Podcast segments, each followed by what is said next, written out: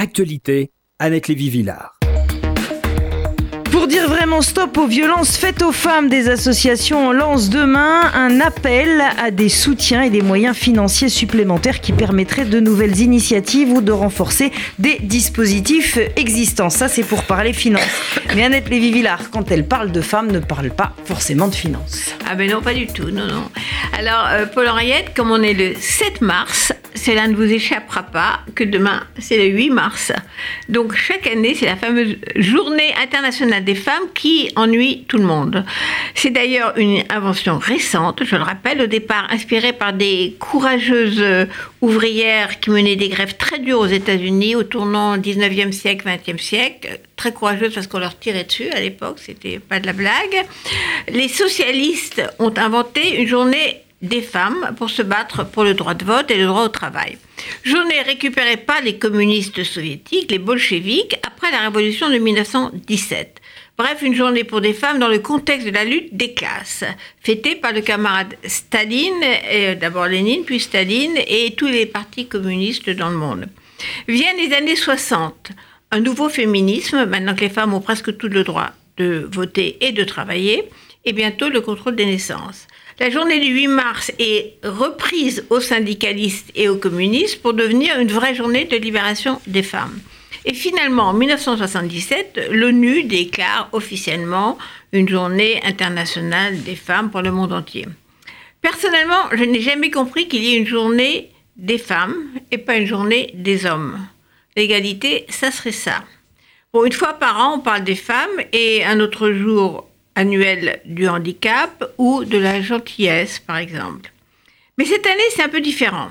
Vous avez remarqué, cher Paul Henriette, bien sûr, qu'on parle un peu plus des femmes que d'habitude. Depuis cinq mois, on ne parle même que de ça. Curieusement, il a fallu un prédateur sexuel hollywoodien, Harvey Weinstein, pour déclencher une vague de paroles, de protestations, de révoltes qui atteint jusqu'au coin reculé de la planète, par exemple la Corée du Sud ou euh, les communautés assez imperméables au mouvement de révolte, telles que euh, les ultra-racidiques, les ultra-orthodoxes à Jérusalem.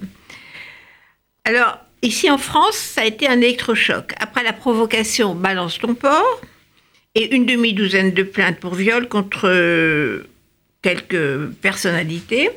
Mais il y a une seule personne qui est actuellement en prison, c'est Tariq Rabadan, le prédicateur musulman accusé de viol et d'actes de barbarie, qui est le seul homme qui se trouve emprisonné. Donc on ne peut pas dire, comme certains, qu'il y a une vague massive de dénonciations euh, d'hommes innocents. Mais la secousse a fait bouger un appareil législatif et judiciaire qui somnolait. Avec une loi sur le harcèlement sexuel dans les entreprises qui a été très peu appliquée, des plaintes pour viol de la victime n'étaient pas très écoutées, des salaires qui n'ont jamais été vraiment égaux entre hommes et femmes, zéro femme patronne du CAC 40 pour l'instant. Soudain, en France, on se réveille. Les commissariats seront à l'écoute, les harceleurs dans le métro ou dans la rue devront payer une contravention sur place en flagrant délit. Et la drague lourde entre euh, employés et leurs supérieurs euh, va être dorénavant sous surveillance. Bref, les choses bougent. Les hommes, enfin des hommes, font plus attention par trouille ou par conviction.